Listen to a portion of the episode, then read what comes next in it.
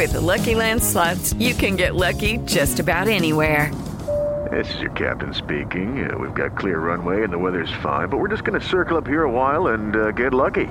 No, no, nothing like that. It's just these cash prizes add up quick. So I suggest you sit back, keep your tray table upright, and start getting lucky. Play for free at LuckyLandSlots.com. Are you feeling lucky? No purchase necessary. Void where prohibited by law. 18 plus terms and conditions apply. See website for details. Recibe todo el panorama informativo en podcast con Alejandro Villalbazo e Iñaki Manero, un servicio de Asir Noticias. Que no te anden llamando flojo. No, yo no estoy flojo, estoy de creativo. Estoy creativo. Aunque alguna vez le preguntaron a, por eso fue Leonardo da Vinci, que por qué pasaba tanto tiempo sentado en una mesa, parecía aparentemente sin hacer nada. Ese oiga, ¿y por qué no se pone a trabajar y se pone a pensar en algo, se pone a pintar algo? Y a ver, porque las obras, tanto de ingeniería como de arte, son un 90%, empiezan a ocurrir 90% en la cabeza. Y el 10-20% ocurren con las manos, ocurren en la actividad, ¿no? Eh, lo mismo las artes plásticas, eh, pero primero todo eso tiene que aparecer en tu cabeza, por eso permanezco tanto tiempo como si aparentemente no estuviera haciendo nada. Eso decía Leonardo da Vinci, y ya sabemos quién fue Leonardo da Vinci, ¿no? pero hay otros que también se lo agarran de pretexto, ¿no? Ando de creativo, ando inventándose. pero son muy creativos, Iñaki, entonces, Jorge. Ando descubriendo el hilo negro. Sí, no, bueno, pues seríamos unos genios en este país, en este y en muchos otros países. Que los mexicanos sí somos muy creativos, ¿eh? Pero muchísimo, muchísimo. A veces para lo que no nos corresponde. Es la cosa, que si no encaminas bien esos grandes talentos, porque son grandes talentos, pues ahí los vemos haciendo otras cosas que no, man. Para engañar, para defraudar, para hacer una llamada de extorsión, para decir, este, te hablo de la judicial y tenemos a tu primo aquí encarcelado y este, y rápido, a ver, pásame tu número de tarjeta para poderle pagar. Y, o el chillón o el chillón, de papá, papá, de veras, ya cambien también, ¿eh? porque ya está muy trillado. ya, ya, tiene añitos. E, es más, ya intervengan por favor en las cárceles porque andan muy creativos en las cárceles con celular en la mano, señores autoridades, si quieren acabar con la corrupción empiecen por ahí. Pero dice este estudio que es muy, muy interesante en un libro también que se llama Abrumado, trabajar, amar y jugar cuando nadie tiene tiempo de una, una autora que se llama Brigitte Schulte, que coincide con eh, investigaciones de la Universidad de York y la Universidad de Florida. Más del 40% de nuestras ideas creativas surgen durante los descansos y el tiempo de inactividad, cuando la mente está libre para vagar. ¿No decían los abuelos que, ¿cómo decían?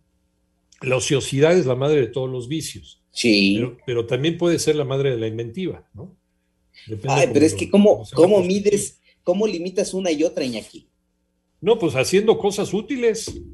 O sea, tiene que haber resultados después de tu prolongado descanso para tiene que haber, Tiene que haber resultados y resultados positivos para ti, para tu vida, para tu comunidad, para tu mundo, ¿no? Y no pensar a ver cómo, cómo asalto y cómo le bajo la lana al de enfrente, de la manera más creativa.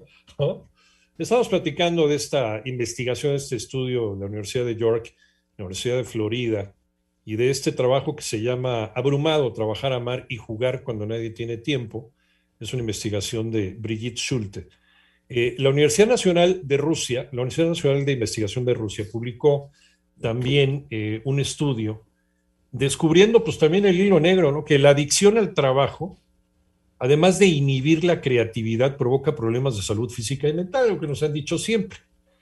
Eh, si, si, trabajas más de la cuenta, más de lo que debías de trabajar, pues te agotas, te agotas mental y físicamente. Llega un momento en que, el cerebro dice, ya no doy para más, ¿no? O sea, ya no soy creativo, ya no se me ocurren cosas nuevas. Y cuando te vas de vacaciones, al segundo día, tercer día que estás de vacaciones, se te, ya quieres regresar a la oficina porque te empiezan a, no, se te las ideas. el cerebro, ¿no? Se te empiezan a, te empiezan a surgir nuevas ideas. Por eso es importante salir de, de vacaciones por lo menos dos veces al año, por lo menos.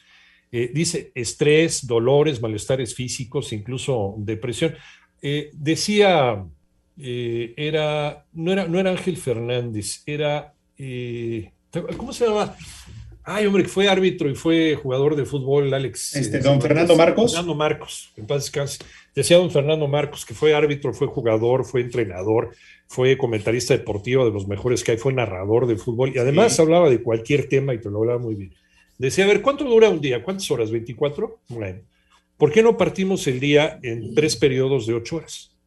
Ocho horas, ocho horas de trabajo bien trabajadas. Ocho horas de, de descanso bien descansadas y ocho horas de desmadre bien desmadradas, decía Fernando, ¿no? Eso sería organizar muy bien tu día, pero ¿cuántas personas se pueden dar el lujo en estas épocas de hacerlo así? No, es bien complicado. Me quedé pensando en lo que dijiste al principio. Se siente regacho, mi querido Iñaki, cuando estás, pero bien cansado y te acuestas con todo el ánimo de dormir, de descansar, nada más no puedes conciliar el sueño, se siente regacho. Sí. No, y es que es muy importante, ¿no?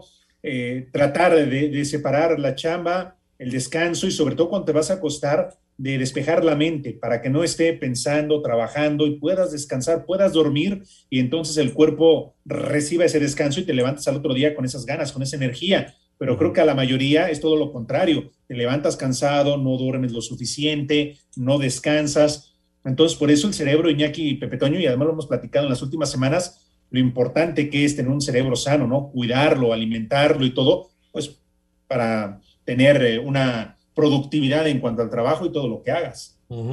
Y sigue este estudio diciendo, el descanso no significa necesariamente no realizar ninguna actividad.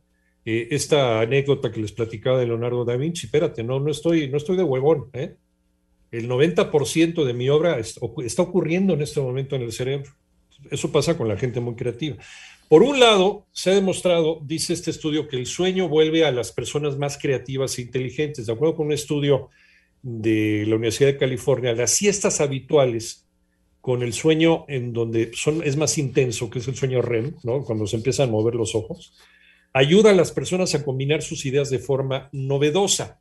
Caminar también puede hacer crecer los niveles de creatividad.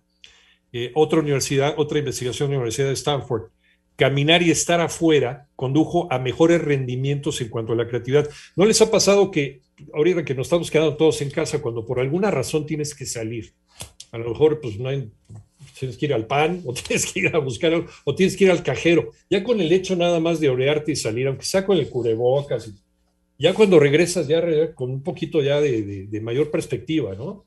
Ya te saliste, te, te, distraes, te, distraes, ves los árboles, ves los perros, ves gente, aunque sea poquita, pero ves gente en la, en la calle, eso te ayuda un poquito a, eso.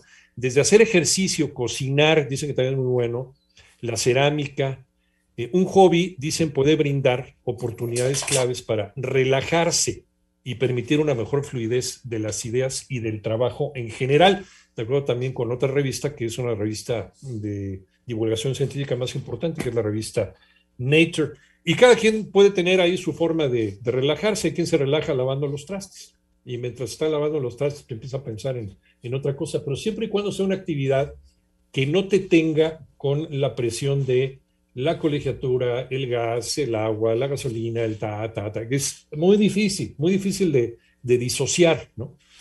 Pero es lo que te piden también los neurólogos. Distráete completamente.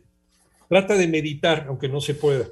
Va a decir, ¿cómo puedo meditar si no he podido mantener la, mente en blanco? Es que de eso no se trata la meditación. Dice un, un, gurú de la India que cuando intentas meditar y hay un chorro de ideas que te cruzan en la mente, imagínate que es un día nublado, finalmente, o un día con muchas nubes y con viento.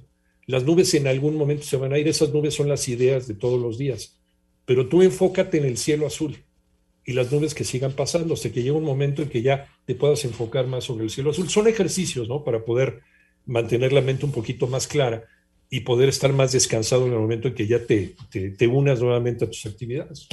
¿Sabes a mí que me ha funcionado últimamente? Digo, no vayas a pensar que soy gran, etcétera, mucho menos, pero últimamente a mí me ha servido mucho correr.